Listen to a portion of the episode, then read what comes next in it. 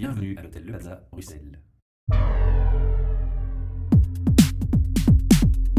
Podcast. Bienvenue pour un nouvel enregistrement de nos podcasts depuis l'hôtel Le Plaza Bruxelles qui, comme chaque mois, nous accueille. Alors, ce 21 février, nous accueillons au micro maître Frédéric Réard. Bonjour maître. Bonjour. Alors maître, vous êtes euh, donc bâtonnier à Tongres. Oui, je suis bâtonnier depuis euh, le mois de septembre 2012 et j'ai un mandat pour deux années, Voilà. jusqu'au mois de septembre 2014. Mhm. Alors ça c'est précis. Euh, la première question, c'est, euh, elle, elle va consister à vous présenter en quelques mots, dire un peu quel est le parcours du- de, de l'avocat à- au statut de bâtonnier. Alors, je vais vous expliquer comment je suis devenu bâtonnier. Pour devenir bâtonnier, il faut d'abord être avocat. Donc, il faut avoir une formation de juriste. Mhm. Je suis encore de l'ancienne génération, si je peux expr- m'exprimer ainsi, en ce sens que j'ai fait mes candidatures de droit à Namur Mhm. et que mes licences, je les ai fait à euh, Louvain, Louvain flamand. Mhm. Donc j'ai un diplôme bilingue. Malheureusement, pour rentrer dans la magistrature, c'est uniquement le dernier diplôme qui compte. Ça voudrait donc dire que je ne peux que postuler pour des places comme magistrat en néerlandais. J'ai, grâce à mes études aussi, obtenu un diplôme d'équivalence. Ça fait que je suis reconnu comme étant un parfait bilingue. Après mes années universitaires, j'ai fait, comme tout bon Belge, euh, mon service militaire, mais je m'étais inscrit préalablement au barreau. Ça veut donc dire que mon stage a été suspendu pendant mon service militaire. J'ai commencé alors trois ans de stage. J'ai fait ça auprès du doyen de l'Ordre national à l'époque, euh, Monsieur Stas, maître Stas de Tongres. Mhm. Puis j'ai poursuivi la profession d'avocat. J'ai été repris sur le tableau des avocats vers l'année 1987. J'ai donc plus de 25 ans de barreau. J'ai eu plusieurs responsabilités au niveau du barreau. J'étais président du jeune barreau. J'étais directeur de l'école de stage des avocats. Et suite à tous ces mérites, on m'a demandé de devenir bâtonnier. Et c'est suite à cela que été euh, présenté comme bâtonnier au mois de juin et que unanimement on m'a choisi comme bâtonnier pour euh, commencer cette fonction à partir du mois de septembre, comme je l'ai déjà dit. Mhm. Et donc je suis en fonction déjà depuis 6-7 mois. Alors avant de décrire ce que représente la fonction de bâtonnier dans, dans la pratique quotidienne, on a déjà relevé une chose en vous écoutant, c'est qu'il n'y a pas qu'une question de compétences, il y a une question de parcours, d'efforts aussi à fournir. C'est-à-dire que c'est vrai que quelqu'un qui s'engage comme bâtonnier, c'est quelqu'un qui s'engage non seulement comme avocat, mais qui s'engage également pour un groupement d'avocats. C'est-à-dire c'est quelqu'un qui a une ambition qui va plus loin que son bureau. Mhm. C'est quelqu'un qui veut faire avancer la profession d'avocat. C'est quelqu'un qui veut défendre les intérêts de ses compères. C'est quelqu'un qui veut moderniser le métier. C'est quelqu'un qui est au four et au moulin pour se battre pour que un avocat soit quelqu'un qui soit respecté et que ce soit quelqu'un qui fasse convenablement son travail. Donc c'est une passion surtout. Je pense qu'il faut, Euh, faut avoir la passion. Vous savez, quand chaque année, euh, lorsqu'on rentre, euh, lorsqu'on commence l'année judiciaire, il y a une rentrée solennelle. Et alors, le, il, il est de, de coutume que le bâtonnier fasse un discours, Mhm. Le discours d'en rentrée, comme on l'appelle. Et cette année-ci, j'avais bien dit euh, à tous les stagiaires, et à ton qu'il y en a environ 20 qui se sont inscrits, pour devenir avocat, il faut être passionné. Si Mhm. vous n'êtes passionné, ne commencez pas à être avocat. Ça n'a aucun sens. Euh, les prodéos, à l'époque, moi, je les ai faits à titre gratuit. C'était une passion. Ça nous a permis de, de faire des choses qu'on n'aurait pas eu l'occasion de faire. J'ai fait différentes courses d'assises grâce au prodéo. Maintenant, le prodéo est devenu un commerce, malheureusement. Tout doit être énuméré. Euh, il faut aussi savoir faire des choses par passion. Et c'est peut-être ce qui manque un tout petit peu jeune pour le moment. Mhm. Alors vous avez un peu anticipé mes questions puisque vous avez déjà défini en, en quelques termes euh, le rôle du, du bâtonnier. On l'a compris, en tout cas on l'a on l'a compris entre les lignes. Mais pour être plus précis, si on devait donner une définition Alors- de la fonction du bâtonnier. Le bâtonnier, il a différentes fonctions. D'une part, il représente son ordre. Donc, je suis régulièrement invité euh, à des activités extraordinaires. Je vous ai parlé des rentrées solennelles. Il faut savoir que chaque barreau organise une rentrée solennelle. Donc, d'office, tous les bâtonniers sont invités. Pour les gens qui ne connaissent pas, c'est quoi une rentrée solennelle? Ça veut dire c'est la rentrée judiciaire. Mhm. Et à l'occasion de cette rentrée judiciaire, le barreau organise une activité qui consiste à inviter un orateur Mhm. qui aborde un sujet juridique auquel le bâtonnier est invité à faire une réplique. Mhm. Alors sont invités tous les membres du corps judiciaire, non seulement les avocats, mais les magistrats, et les ma- les ma- la magistrature, magistrature assise et la magistrature debout, ce qui veut dire des gens du parquet et les juges. D'accord. Alors, euh, c'est une activité qui, chaque année, trouve donc lieu. Et euh, c'est quelque chose qui est intéressant parce que c'est un espèce de networking juridique. D'accord. C'est le, la- la- le Facebook euh, en face à face. C'est le Facebook juridique. on va faire ça sur la touche de plaisanterie. Alors, mais bon, plus sérieusement, donc là, on deuxième fonction- la première deuxième fonction, voilà. La deuxième fonction, c'est donc que le bâtonnier, après la représentation, il doit également euh, organiser la discipline. Mhm. La discipline, ça veut dire que moi, je reçois un tas de lettres de personnes qui sont soit mécontents de leur avocat, soit qui ont constaté que leur avocat a fait des choses qui ne sont pas normales. Alors à ce moment-là, en tant que bâtonnier, je peux faire deux choses. Soit je peux intervenir et prendre des mesures, par exemple dire à cet avocat ce que vous avez fait là n'est pas correct, euh, veuillez rectifier le tir. Mais pas que sur un, un- un écho. Vous prenez la- Euh, on, on- évidemment, Vous suite à un débat parties, plus ou moins voilà. contradictoire. Deuxièmement, si j'estime que ce qui s'est passé n'est absolument pas tolérable, je vais beaucoup plus loin et à ce moment-là, je commence une euh, procédure disciplinaire, ce qui peut éventuellement conduire l'avocat devant le conseil de discipline avec des poursuites et avec des sanctions qui peuvent aller de la réprimande jusqu'à euh, la radiation de cet avocat du tableau des avocats.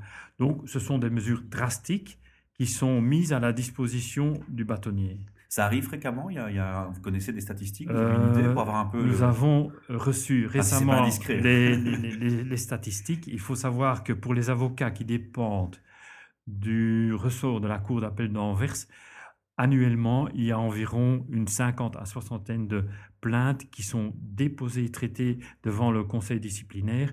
Donc, c'est beaucoup. À Bruxelles, pour la même année, il y en avait deux.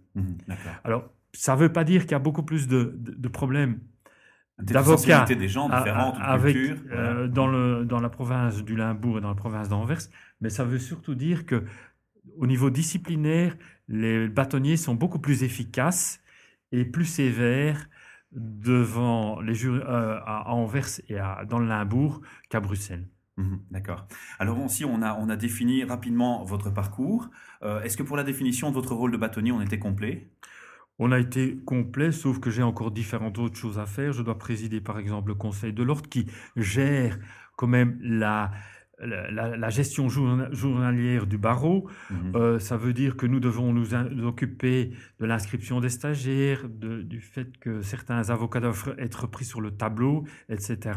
Donc, on a aussi des tâches journalières qui sont très importantes. Alors, il faut savoir que le bâtonnier est assisté par toute une équipe. Il y a d'une part le conseil de l'ordre qui est composé d'avocats qui sont choisis par leur père et d'autre part par un secrétariat.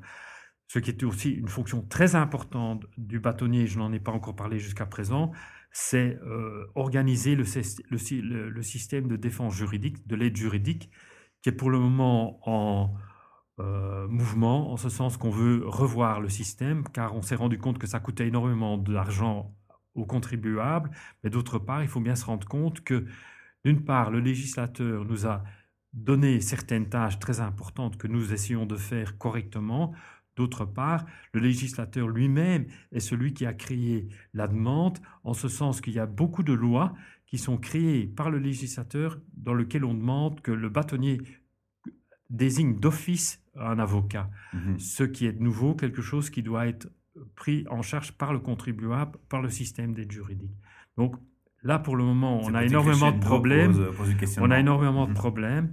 Et enfin, vous aurez probablement tous entendu parler de l'arrêt Saldus, c'est-à-dire que en Belgique, jusqu'à présent, lorsqu'on était interrogé par la police judiciaire suite à un délit, on n'était pas assisté pendant le premier interrogatoire par un avocat. Or, on a estimé au niveau européen qu'il s'agissait d'une violation des droits de l'homme et que lors de cette première entrevue, le la personne qui était soupçonnée d'être euh, auteur d'un délit de devait être oui. Mhm.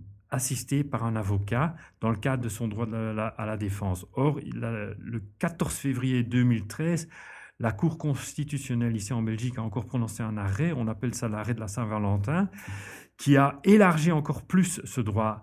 Euh, donc, euh, il est clair que l'aide juridique va encore prendre de plus en plus d'ampleur. Un grand challenge, un grand défi pour vous alors. C'est un grand métier. défi, c'est un grand défi, mais c'est aussi un grand défi pour le gouvernement. Ouais. Et euh, le grand problème, c'est que le ministre veut travailler avec une enveloppe, c'est-à-dire une enveloppe fermée, alors que la demande est croissante et ça fait un conflit. Mhm. Ça fait un conflit entre l'ordre des avocats et euh, le ministre. Mais enfin, jusqu'à présent, le dialogue n'est pas rompu.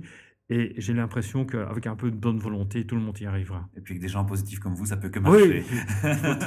voilà. Alors, il y a deux choses qui m'intéressent dans, dans ce que vous avez énuméré. Euh, vous avez parlé à un moment où, où vous aviez euh, une vue par rapport au stage à, à l'enseignement. Vous êtes proche de l'enseignement. Euh, en plus, vous vous managez, si on peut dire de cette manière, vous faites autorité sur les avocats. Donc, vous êtes en position idéale pour répondre à une question qui me paraît essentielle dans ce podcast, et c'est le but de ce podcast. On a encore euh, cinq minutes pour, pour aborder cette question plus en détail.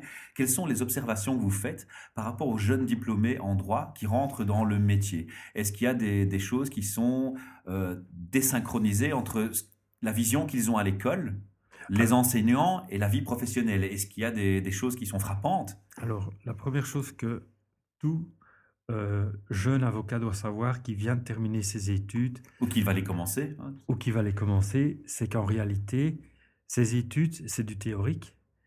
Actuellement, les universités essaient de plus en plus de mettre l'accent sur le pratique, Mhm. mais c'est quand même encore, il y a encore une grande différence entre la réalité et les études universitaires.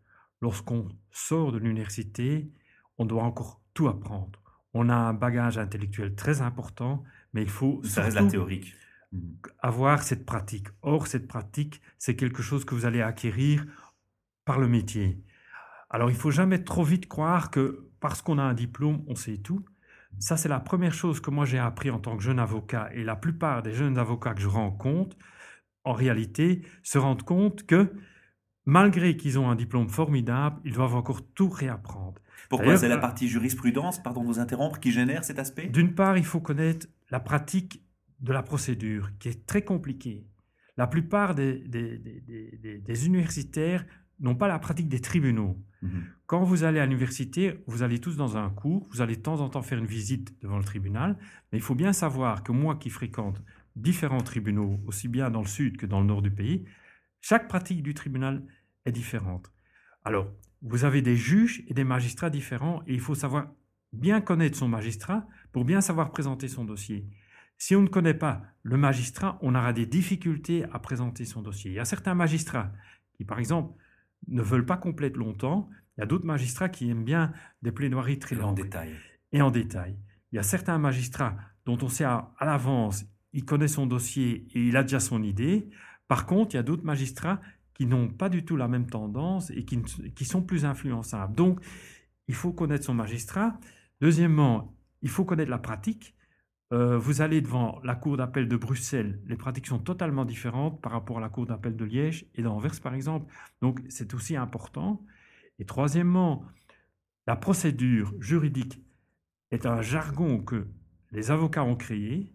C'est quelque chose qui est incompréhensible pour une personne Pour qui n'a pas, qui n'a pas eu des études Mhm. universitaires et qui est pour le commun des mortels. Et régulièrement, je constate que les jeunes diplômés ont le même problème. Au début, il y a une, Une phase d'adaptation. une phase d'adaptation nécessaire. qui est nécessaire. Mhm. D'accord. mhm, d'accord. Est-ce qu'il y a d'autres constats qui sont, qui sont flagrants? Alors, ce qu'on a constaté, c'est par exemple ce que je vous ai dit, c'est que au niveau de l'aide juridique, c'est une opportunité formidable pour des jeunes avocats de pouvoir faire Faire des affaires, prodéo.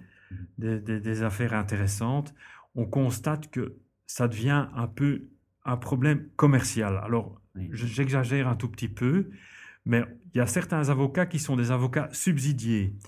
Qu'est-ce que ça veut dire? Ce sont des avocats qui ne vivent que du prodéo et que du système prodéo. C'est pas trop, euh, c'est pas trop le but. Le but de, de- de l'aide juridique, c'est surtout d'aider euh, le justiciable, mais c'est pas de faire de l'argent sur le dos de l'État. D'accord. Alors, une question pour conclure, et c'est peut-être la, l'action la plus embêtante, vous me pardonnerez, mais je viens du monde technologique, vous le savez.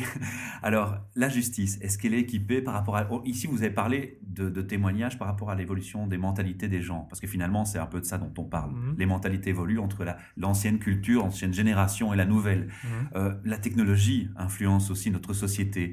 Est-ce que la, la justice s'entoure des moyens nécessaires? On a parlé récemment de regroupement des, des infractions dans certaines régions euh, par des moyens informatiques. Moi, j'ai le sentiment que par rapport à l'histoire de, de l'informatique et des nouvelles technologies, on est très en retard. Est-ce que c'est objectif ce que je donne comme feedback ou comme observation? Est-ce que la, la justice s'entoure des moyens nécessaires par rapport à la technologie et aux évolutions de société, euh, de ce qui se passe sur Facebook? Ça, on a vu qu'il y a des- déjà des, Oui. des choses qui se font, mais Alors, Il faut bien savoir que la justice n'aime pas le changement et que la justice est composée de magistrats qui ne sont pas trop, euh, qui n'aiment pas trop la modernité. Mhm. Alors, qu'est-ce qu'on constate? Que d'une part, il y a des bureaux d'avocats qui se battent euh, pour euh, acquérir des parts de marché. La plupart des bureaux av- d'avocats sont équipés par les technologies les plus modernes. Par contre, la justice pas. Et c'est un grand problème. Alors, on veut déjà depuis des années réformer la justice et on a lancé plusieurs projets, le projet Phoenix entre autres. Or, ça n'a jamais marché et ça ne marche pas. Pourquoi est-ce que ça ne marche pas? Uniquement parce qu'on n'a pas les moyens financiers Mhm. et on ne met pas à la disposition de tous ces magistrats les moyens financiers. À mon avis, il y a deux choses à faire. D'une part, la mentalité des magistrats, qui sont plutôt pour ne pas bouger, doit s'a- s'adapter à la modernité, et d'autre part, il doit y avoir de plus en plus de moyens à la disposition de la magistrature, moyens informatiques, et pour le moment, il y a un, un balbutiement qui, commence, Mhm. qui se dessine. Euh, je peux vous dire qu'en tant que bâtonnier, j'ai négocié avec les autres bâtonniers du ressort de la Cour d'appel d'Anvers et qu'à partir du 1er mars 2013, on a signé un protocole avec le premier président de la Cour d'appel d'Anvers qui nous permet de déposer des conclusions, ça veut dire une réplique juridique par courriel devant le greffe de la Cour d'appel d'Anvers et devant le greffe de la Cour du travail d'Anvers. Maintenant, en principe, à partir du 1er mars, on pouvait également envoyer les pièces scannées euh, par courriel à ces serveurs.